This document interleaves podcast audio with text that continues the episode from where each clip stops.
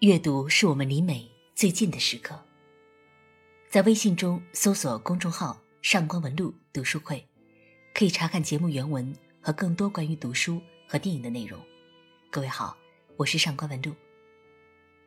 这出戏，他演了一生，从头到尾，他都不认为自己生活在家里，而是生活在舞台上。他觉得自己不是在演嫦娥，而就是嫦娥。每个人的一生都在演一出戏，只不过站在人生的舞台上，大幕拉开时，大部分人无知无觉。任凭聚光灯多么强烈刺眼，仍然以最拙劣的手法演给他人看，把自己难看的样子留在了不忍回忆的岁月里。但青衣不一样，她的一生都以绝美的姿态活在舞台上，她就是毕飞宇笔下青衣中的女主角小燕秋。她在奔月中饰演嫦娥，而她说她就是嫦娥。所以在舞台上，她长袖善舞；而在生活中，她却一生把自己囚禁。作家毕飞宇名气自不必说，获得茅盾文学奖、两届鲁迅文学奖、三届小说月报奖、二零一七年法兰西文学与艺术骑士勋章等，荣誉加身，却不一定意味着名副其实。抛却这些浮光掠影，文字会真实的袒露在读者的面前。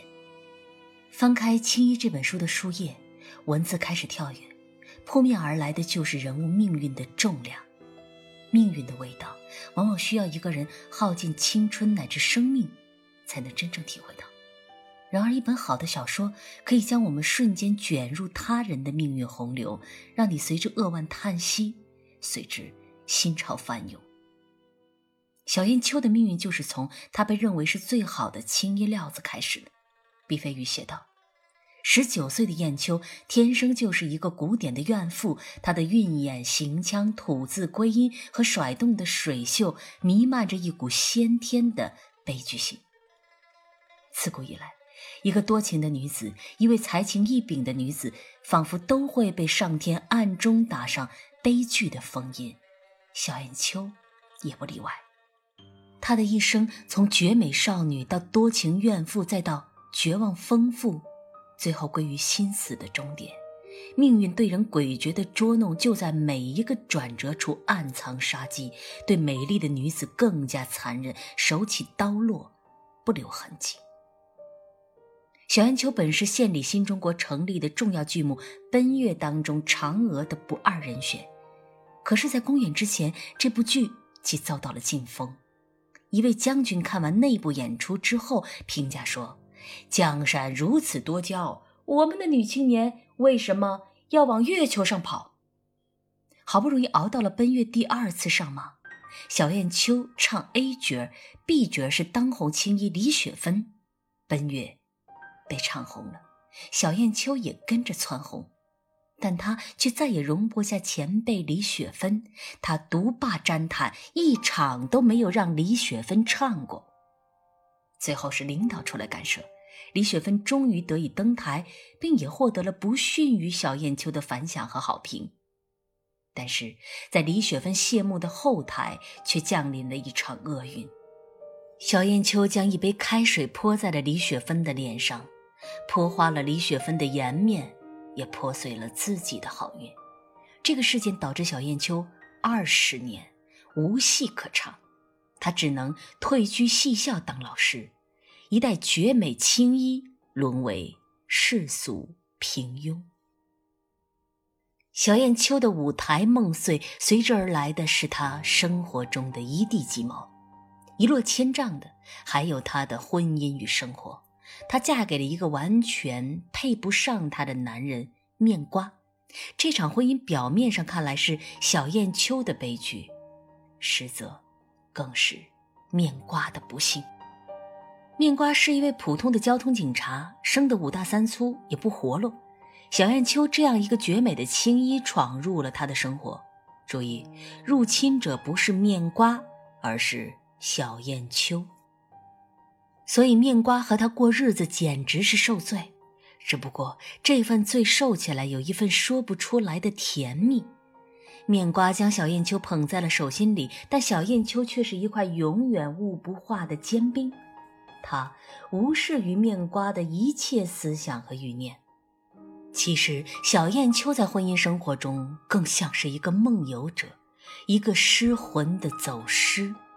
只不过，女人的落魄不仅没有妨碍女人的魅力，反而让他们炫目起来。小燕秋那失魂落魄的美锁死了面瓜的目光，令他目眩神迷，冲昏头脑。小燕秋戏台失意，决定在婚姻中随意捡拾，碰上谁就是谁。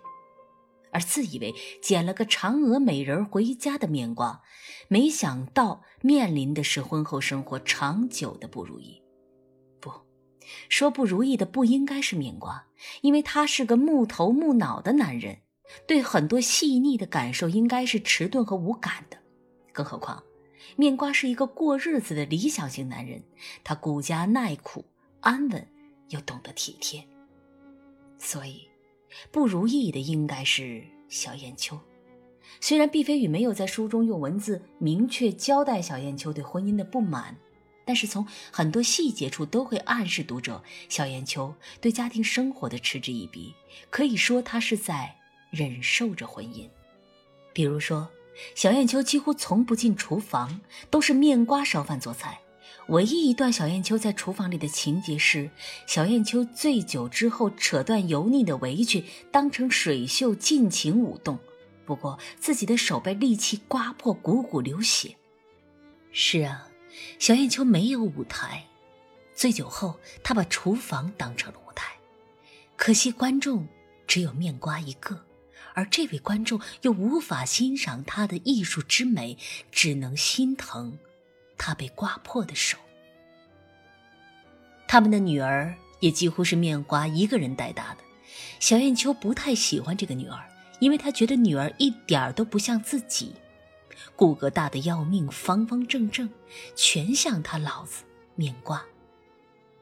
那么，一个疏离于真实生活的小燕秋，可以说她每天。都是在浑浑噩噩的绝望中麻木着自己，然而在这个过程中，希望还一直都在。他渴望一个机会，能够让他的体内的嫦娥复活。转机终于出现了，转机就是奔月遇上了菩萨。一位烟厂老板因为年轻时迷恋过小燕秋的嫦娥，他决定投资复牌奔月。小燕秋这棵枯木终于再次逢春，但毕竟二十年过去了，二十年什么样的好钢不给你锈成渣？四十岁的小燕秋，二十年来从未有机会再次登台的小燕秋，还能否胜任嫦娥这个角色呢？团长乔秉章捏着一大把汗找来小燕秋试戏。结果，小燕秋一开枪就给他交出了满意的答案。看来，二十年来，小燕秋一直都在坚持着她的戏，一点儿都没有丢。苦苦等待了二十年，得知嫦娥可以复活的消息，小燕秋的心情是何等的激动呢？这时候，毕飞宇用了一段他回到家中和面瓜的床上庆典。展现了小燕秋开心到癫狂的状态。毕飞宇写道：“以往每一次做爱都是面瓜巴结着小燕秋，都是面瓜死皮赖脸。今天的光景还是头一次，这一次是小燕秋主动的。这个晚上，小燕秋几乎浪荡，她像盛夏狂风中的芭蕉，舒展开了。小燕秋像换了一个人。”面瓜疯了，而小燕秋更疯。短暂的肆意过后，小燕秋不得不去面对公演前诸多棘手的问题。第一个就是她的体重。毕飞宇说，在命运出现转机的时候，女人们习惯于以减肥的方式开启他们崭新的人生，而小燕秋减肥的确是一场决绝。而残酷的战争，药物配合疯狂的节食，导致他头晕乏力、气息不足。排练高音的时候，竟然当众出现了刺花，也就是俗称的唱破了。这对于任何一个靠嗓子吃饭的人来说，都是最丢脸的。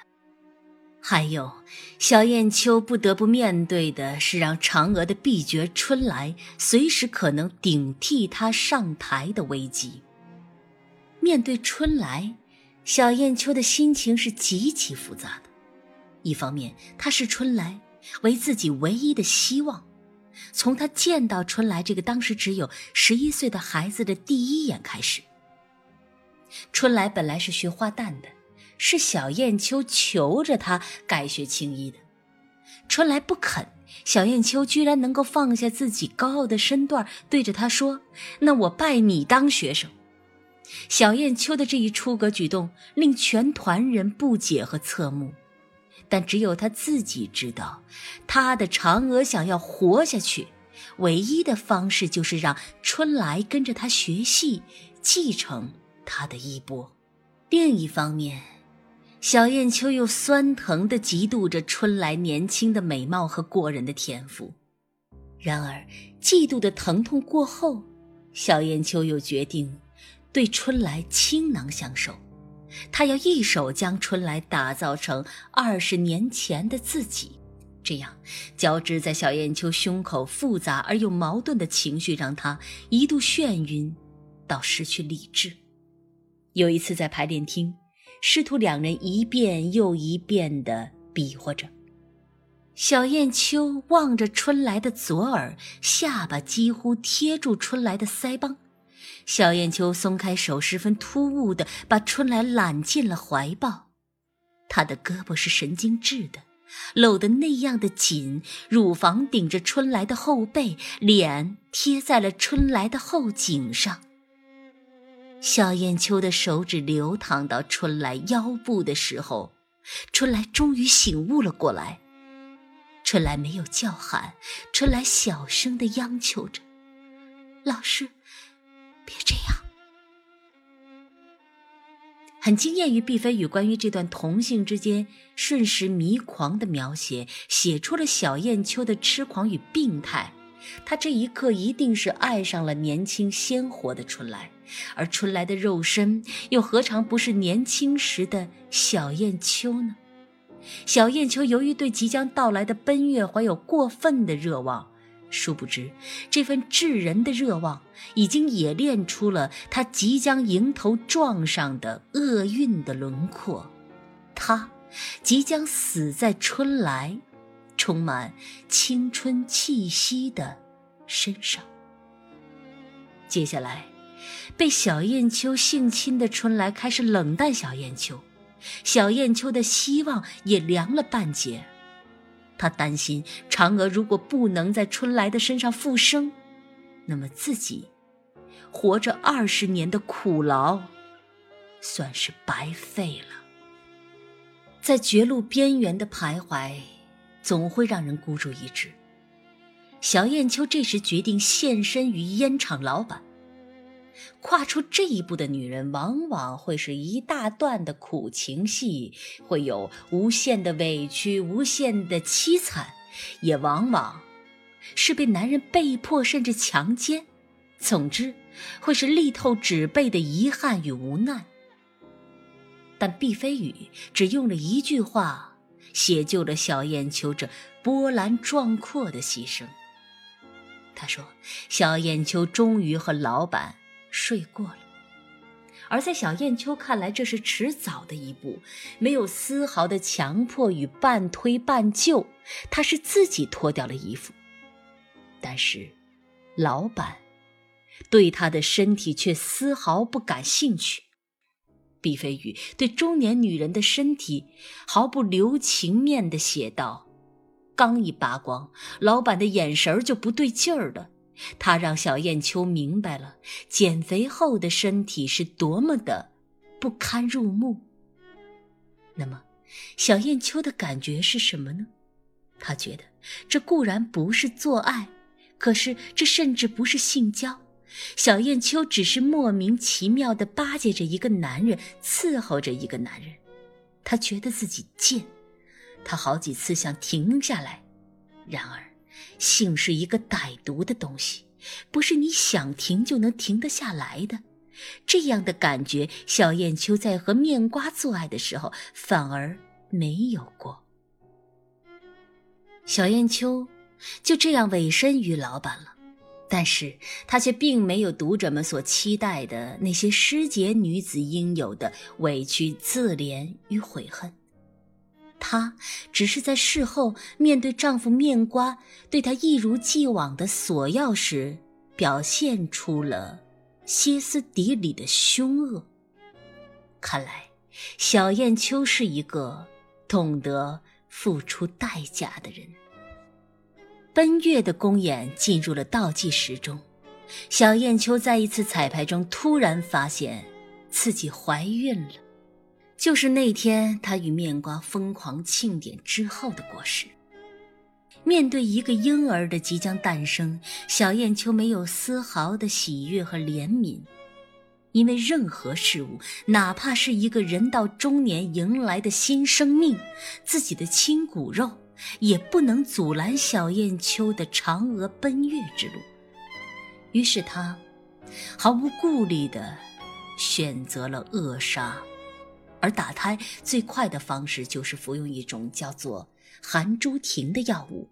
他要用尽全力让自己的孩子尽早胎死腹中。含珠婷的药效终止了一个胎儿的呼吸。也终止了小燕秋头晕、呕吐等妊娠反应，同时，也造成了她身体的急剧虚弱。终于，在一场演出前的下午，暴风雨来临了。这一幕是整部小说的高潮，也是被诸多名演员数次搬上舞台的经典片段。小燕秋打胎之后没有任何休养。不间断的高强度的排练和演出，令他身体致命性的发炎。医生警告他，再不住院就没命了。但是在小燕秋的眼中，可是戏比天大。他一场戏都不肯让给自己的学生，也就是毕角春来。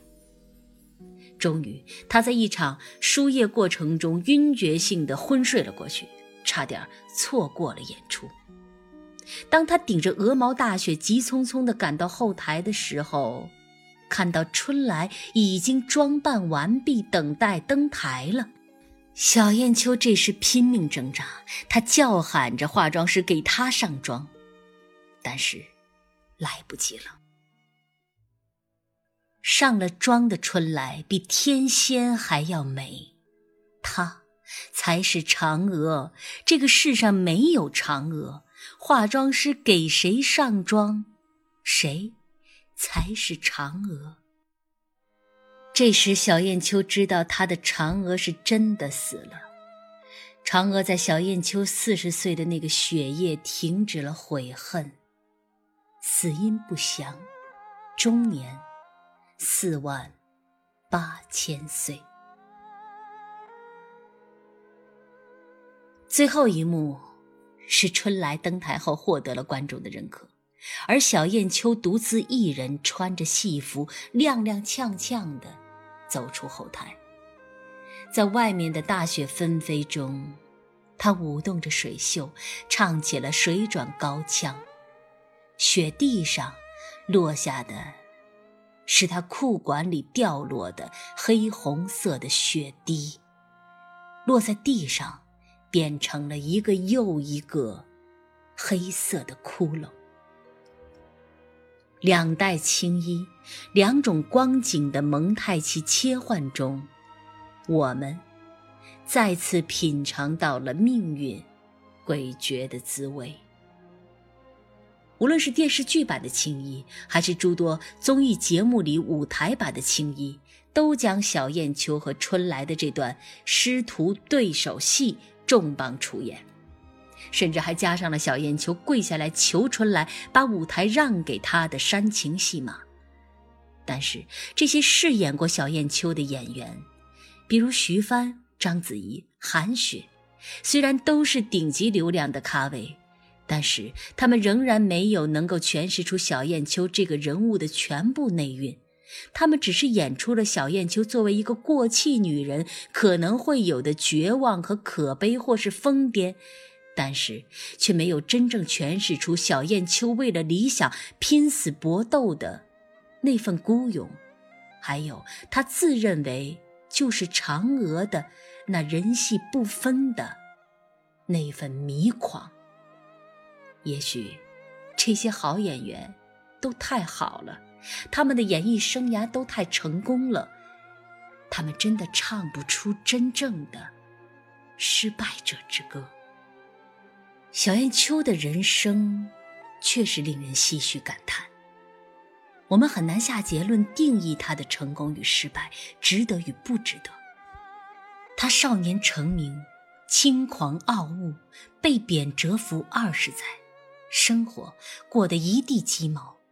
她丝毫不懂得珍惜爱她的丈夫，她只是对于自己心中渺茫的理想一意孤行，中年又逐渐变作他人眼中丰富的模样。